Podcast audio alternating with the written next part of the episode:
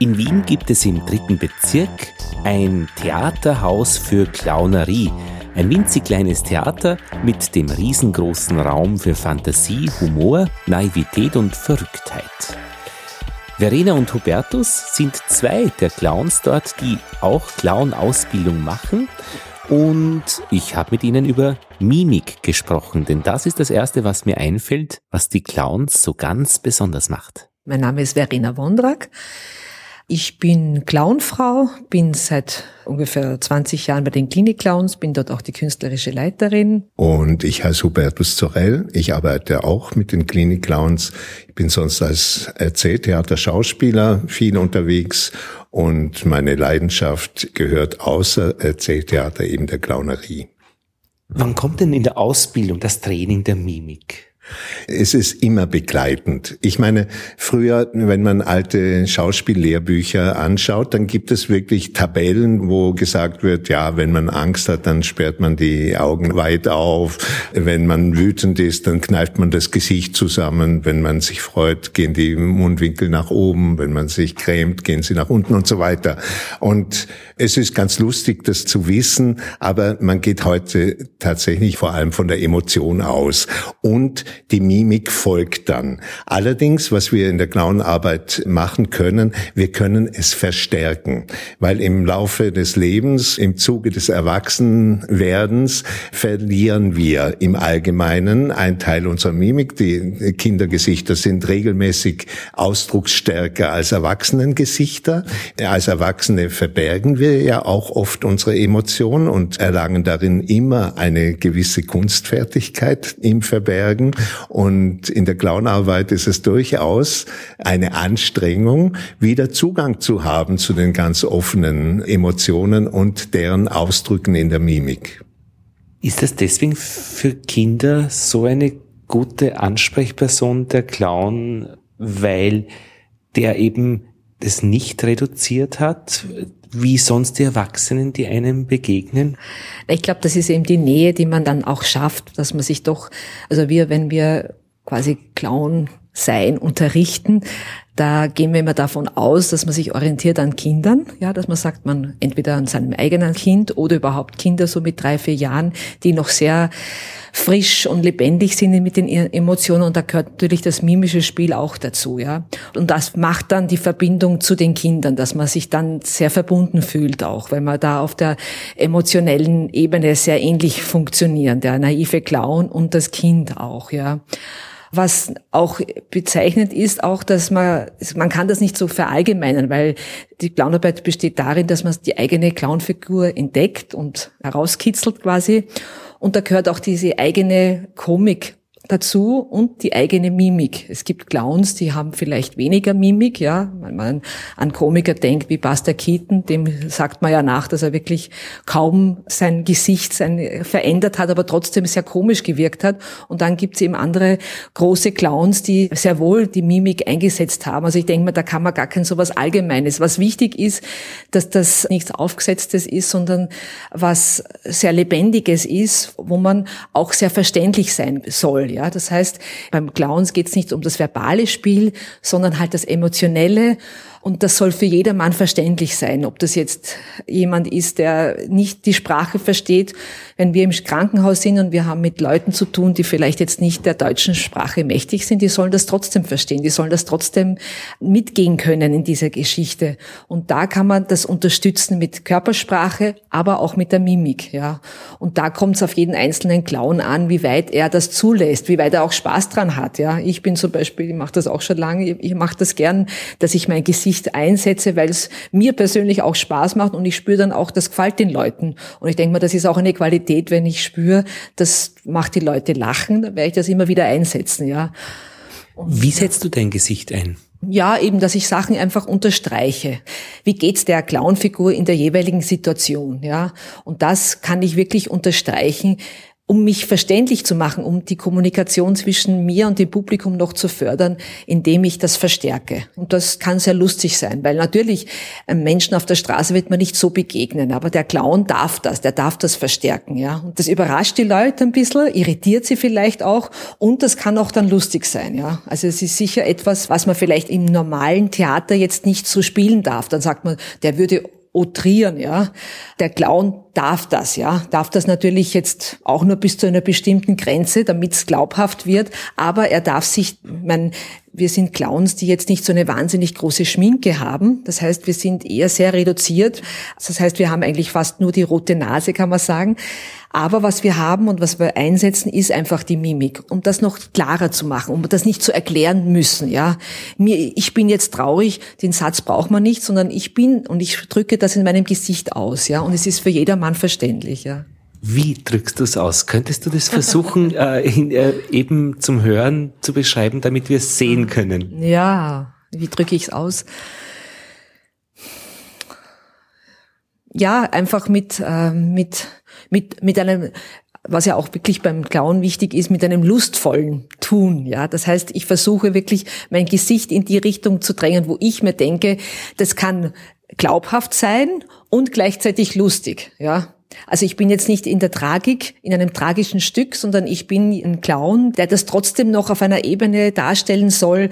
Und der kann das auch ein bisschen übertreiben. Vielleicht mit einem äh, Seufzen, mit einem Schluchzen, mit einem Weinen auch, ja. Und gleichzeitig noch Gesichts- und Mundwinkeln runterziehen und traurige Augen machen und vielleicht noch wirklich sagen, ich kann nicht, es ist schrecklich alles, es ist furchtbar, ja, bitte holst mich da raus, ja.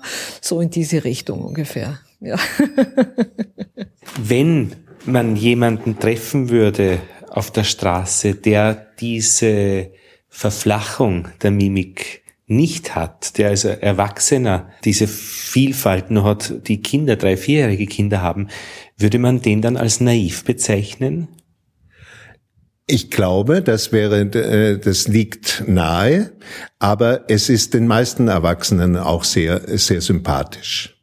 Es ist nicht so, dass man, wenn man Zugang, weiterhin Zugang zu seinen Emotionen hat und sie auch ausdrücken kann, Meiner Erfahrung nach tut es den Leuten auf, auf der Straße ganz gut, jemanden zu begegnen, der nicht in jedem Augenblick seine Gefühle verbirgt, seine Emotionen verbirgt. Äh, wir haben das ja öfters, wir haben ja mit Leuten zu tun aus eigentlich jeden Alters, ja.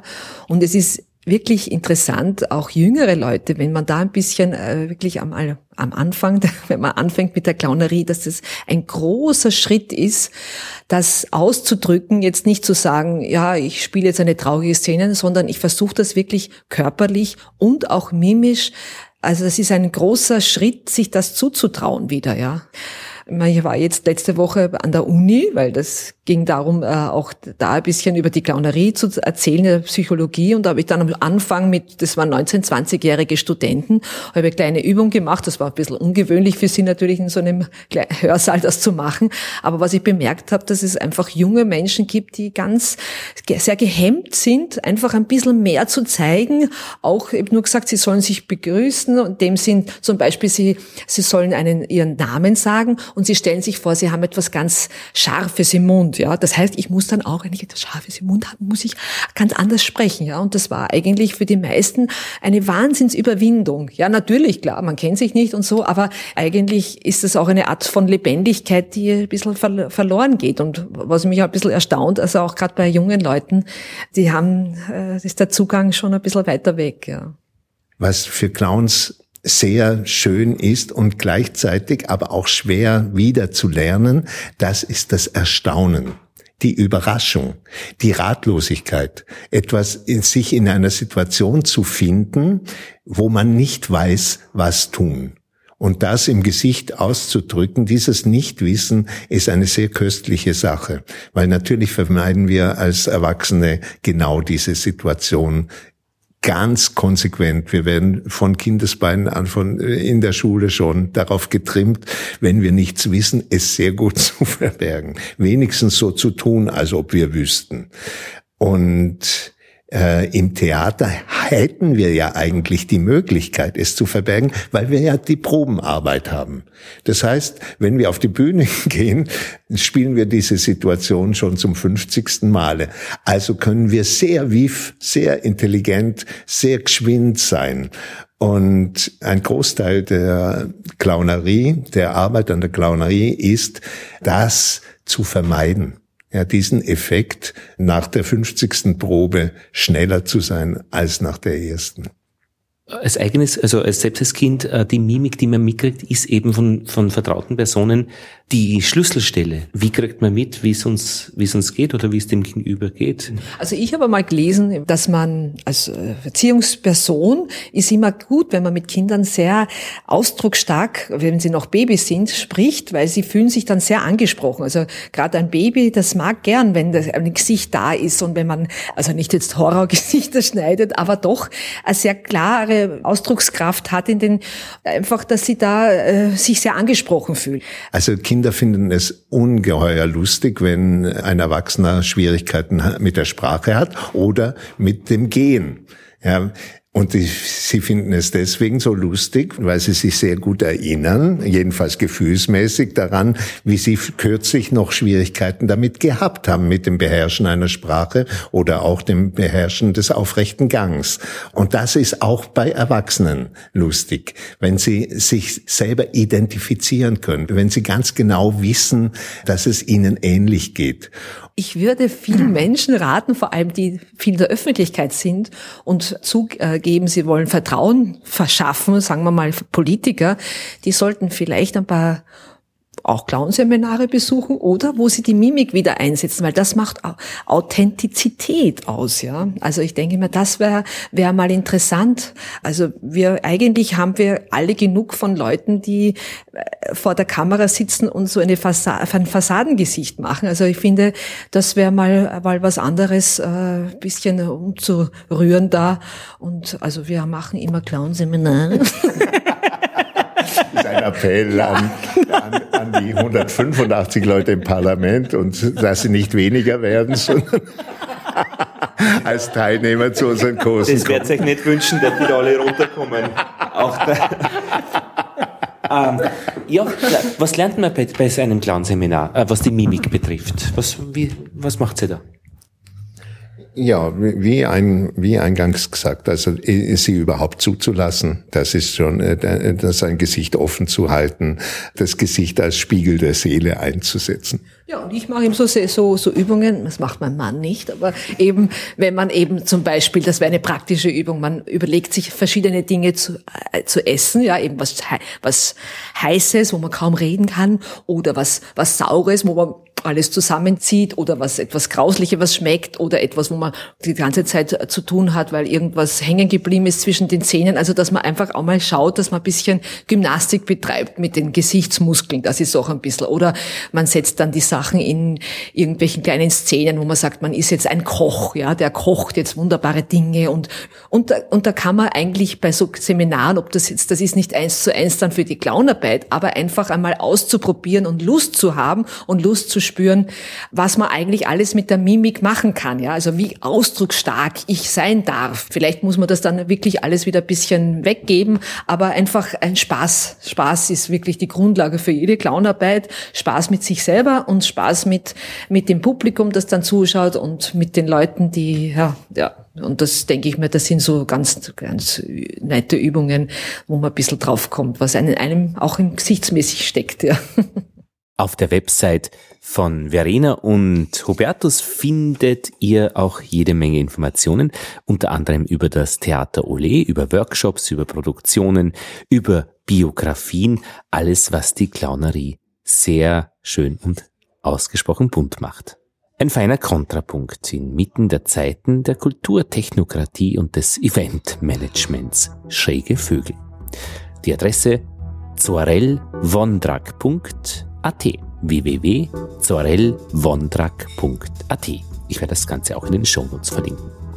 The Macher Report nächste Woche wieder ab 18 Uhr am Sonntag. Lothar Bodingbauer verabschiedet sich.